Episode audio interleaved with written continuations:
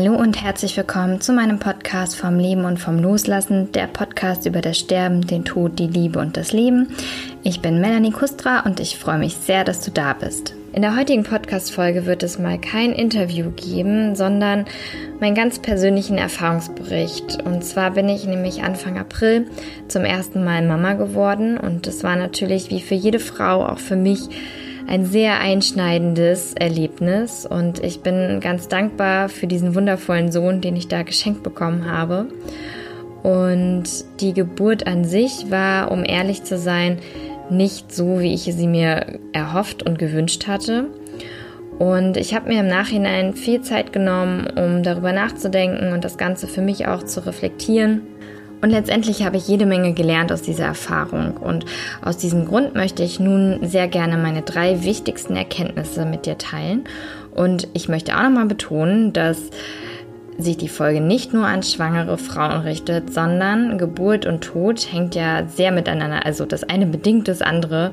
Und was geboren ist, wird sterben. Das heißt, dementsprechend kann man die Erkenntnisse aus der Geburtsreise oder kann ich sie auch wirklich anwenden für meine Arbeit als Sterbebegleiterin, auch für mein tagtägliches Leben.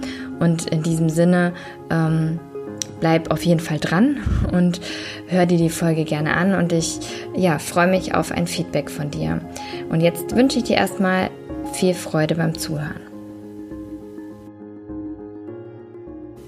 Der Tod und das Sterben war eigentlich während meiner gesamten Schwangerschaft auch sehr präsent, denn tatsächlich parallel ähm, habe ich auch eine Ausbildung zur Hospizbegleiterin gemacht und habe in der Zeit drei Menschen auch begleitet, die dann auch verstorben sind.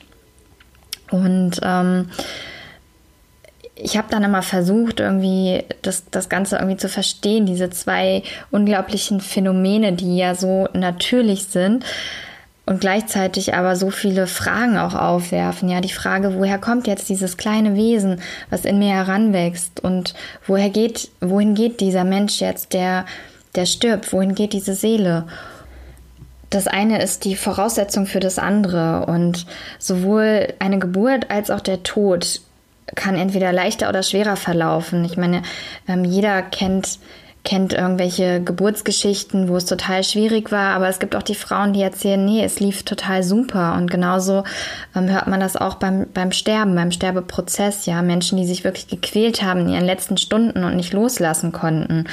Und aus diesem Grund bin ich davon überzeugt, dass die Erkenntnisse, die ich jetzt aus meiner Geburtsreise für mich gewinnen konnte, dass sie mir auch behilflich sein werden und dass es eine Art Vorbereitung ist für meine letzte Reise, die ich irgendwann antrete.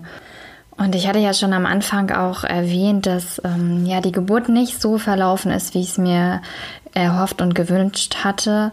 Und zwar wollte ich eigentlich ursprünglich im Geburtshaus äh, mein Kind auf die Welt bringen und letztendlich ähm, war ich auch im Geburtshaus, wurde dann allerdings ähm, während der Presswehen dann verlegt ins Krankenhaus und dann kam mein kleiner Sonnenschein per Kaiserschnitt auf die Welt und das hatte ich wirklich überhaupt gar nicht erwartet und ähm, hatte auch sehr im Nachgang damit äh, zu kämpfen und dennoch ähm, ja fand ich es jetzt sehr interessant, was ich ähm, aus diesem ganzen Erlebten lernen konnte. Also meine erste Erkenntnis lautet, dass nur eine bedingte Vorbereitung möglich ist. Ich habe mich sehr gut eigentlich auf diese Geburt vorbereitet. Ich habe einen Geburtsvorbereitungskurs gemacht, ganz klassisch, einen Hypnobirthing-Kurs und ähm, genau Schwangerschafts-Yoga gemacht. Also wirklich unterschiedliche Dinge und fühlte mich auch sehr gut und positiv gewappnet dem ganzen Ereignis gegenüber. Aber das, was dann am Ende fehlte bei mir, war halt wirklich diese Offenheit dem Ausgang gegenüber. Also für mich war dieser Wunsch natürlich zu gebären so groß, ja, dass, dass es dann umso schlimmer für mich war, als es während der Geburt irgendwann ähm, darauf hinaus lief, dass ich äh, ins Krankenhaus muss und es wahrscheinlich äh, zu einem Kaiserschnitt kommen wird. Und das hat mich dann nur noch mehr blockiert und völlig die Verbindung zu meinem Körper ähm, habe ich dadurch verloren und ich bin in Widerstand gegangen und das Ganze das ganze Erlebnis wurde viel schmerzhafter. Und dadurch habe ich wirklich gelernt, dass man kann sich so gut es geht vorbereiten. Ja, ich meine, auch auf den Tod kannst du dich äh, gut vorbereiten. Aber letztendlich unterliegt die Geburt und der Tod, die unterliegen ihren eigenen Gesetzen. Das, was da passiert letztendlich, das können wir nicht zu 100 Prozent beeinflussen. Und wichtig ist es einfach, offen zu sein und mit dem Verlauf positiv mitzugehen und äh, das Ganze, den Prozess zu bejahen. Dabei behilflich ist es auch auf jeden Fall, dass man nicht zu sehr in seinem Kopf hängen bleibt, sondern dass man mehr ins Fühlen kommt. Und mehr ins Fühlen kommt man dadurch, dass man sich auf seinen Atem konzentriert. Also das ist ja auch eine Sache, die, die beim Meditieren immer wieder empfohlen wird. Äh, konzentriere und achte äh, auf deinen Atem, denn der bringt dich weg von deinen Gedanken. Und das ist auf jeden Fall eine Sache, die ich äh, beim nächsten Mal hoffentlich anders machen werde, also was ich mir vornehmen werde, immer wieder ähm, offen zu sein und zu wissen, okay, ich kann das Ganze nur bedingt steuern. Und was echt wichtig ist und ich mir immer wieder sagen muss, ist das Ego einfach loszulassen, außen vor zu lassen und mir selber zu vertrauen und dem Prozess zu vertrauen. Meine zweite Erkenntnis lautet, mein bester Ratgeber ist immer meine eigene Intuition. Und das war wirklich total interessant, als ich ähm, verstanden habe, was da eigentlich genau passiert ist und wie das zusammenhängt, die Intuition und die Geschehnisse.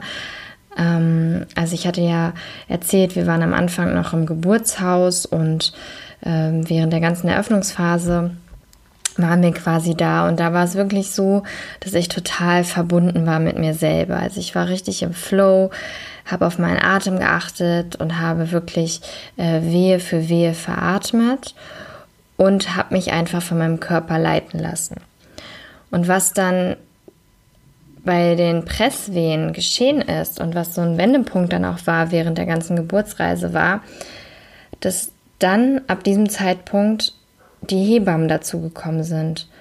Und da war ich halt nicht mehr alleine und da habe ich mich, da habe ich die Verbindung zu meiner inneren Stimme verloren, beziehungsweise sie war da, aber ich habe, ich war da nicht stark genug, mich dafür einzusetzen und das durchzusetzen, was mir meine Intuition gesagt hat, nämlich ich wollte eigentlich eine ganz andere Position einnehmen. Ja, ich wollte ganz gerne ähm, mich, mich hinstellen, weil das hatte ich auch während der ganzen Eröffnungsphase gemacht, dass ich äh, so gut wie fast die ganze Zeit alles irgendwie im Stehen gemacht habe oder in der Hocke oder wie auch immer. Und ähm, mit Beginn der Presswehen äh, haben die Hebammen quasi das Zepter in die Hand genommen und haben mir gesagt, okay, leg dich, leg dich hin, probier das, probier dies, aber es war alles in liegenden Positionen. Und ähm, es, es war wirklich so ein Switch von, von dem aktiven Part, den ich eingenommen hatte, von diesem selbstbestimmten ähm, zu, hin zu diesem passiven.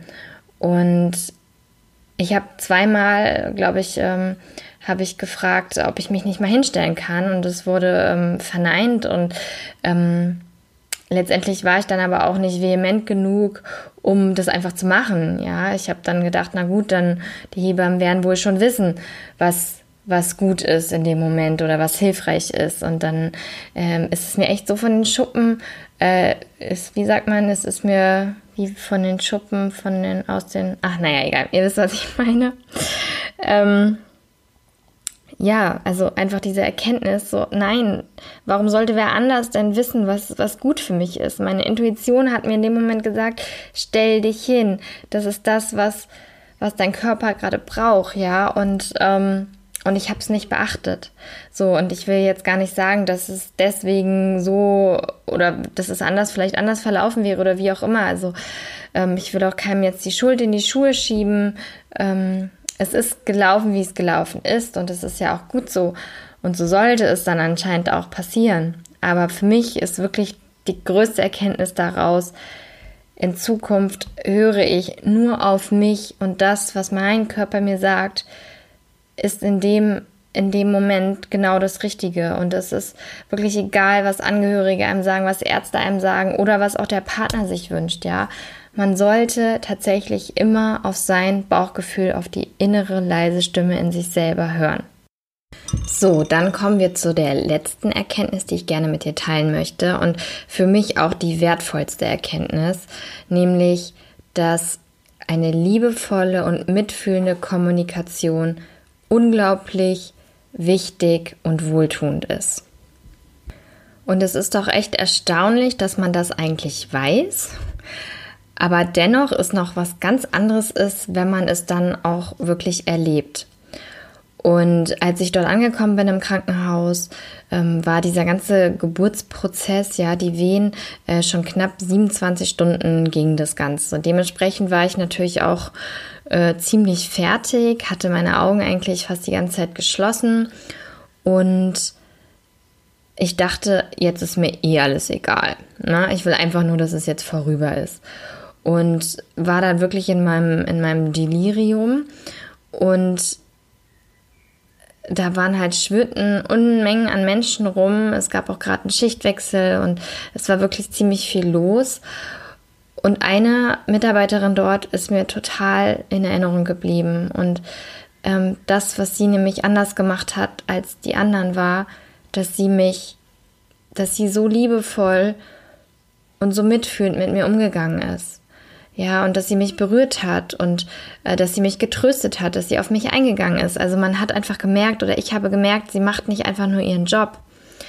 Und ich bin so überrascht darüber, dass, dass ich das noch so, so bewusst irgendwie wahrgenommen habe und dass es tatsächlich in dem Moment so eine Wohltat für mich war, ja. Und das hat mir dann auch nochmal gezeigt, wie wichtig es ist, das auch zu beherzigen im Umgang mit Sterbenden, im Umgang, eigentlich im Umgang mit jedem. Also weil wir alle mögen es, wenn jemand liebevoll mit uns umgeht. Und es ist eigentlich so eine Kleinigkeit und doch so einfach umzusetzen. Und ganz oft denkt man ja auch, wenn Menschen unbewusst sind oder auch nicht mehr reden können und im Sterbebett liegen, dass die nicht mehr viel mitbekommen. Aber ich bin überzeugt davon, dass sie alles, alles mitbekommen. Und umso wichtiger ist es da wirklich ähm, zu wissen, ja, wie sehr man da einfach dazu beitragen kann, dass es diesen Menschen in dieser schweren Situation einfach auch noch besser gehen kann. Und das war echt ähm, eine ganz tolle Erfahrung und da bin ich dieser Mitarbeiterin wirklich äh, total dankbar für.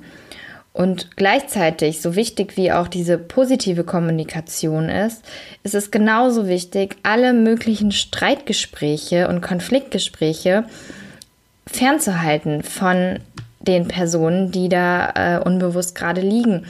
Denn das ist auch eine Sache, die ich erlebt habe.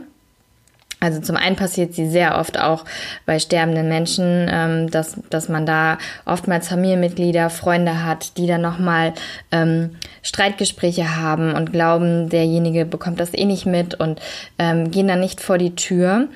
Aber meine Empfehlung ist es wirklich immer zu tun, ja. Und ich lag da auch und man dachte wahrscheinlich, ja, die kriegt jetzt eh nicht mehr viel mit. Und dann haben sich die Ärztin und die Hebamme gestritten und es kam, also das war so eine furchtbare Atmosphäre dort. Ähm, ich fand das, ja, also es hat mich selber überrascht, dass ich das so sehr noch alles, mein ganzes Umfeld in der Situation noch wahrgenommen habe. Und letztendlich bin ich dankbar dafür, denn wenn ich das alles nicht erlebt hätte, dann könnte ich jetzt auch nicht diese Erkenntnisse mit dir hier teilen. Und ich hoffe und wünsche mir sehr, dass du irgendwas aus dieser Folge für dich mitnehmen konntest. Und äh, wenn dem so ist, dann empfehle sie doch auch gerne deinen Freunden oder Bekannten. Und ähm, ich freue mich auch, wenn du mir einen Kommentar schreibst, gerne auf Facebook unter dem Post oder bei Instagram. Und ähm, genau, dann freue ich mich, wenn wir uns das nächste Mal wieder hören. Und bis dahin wünsche ich dir erstmal alles, alles Liebe.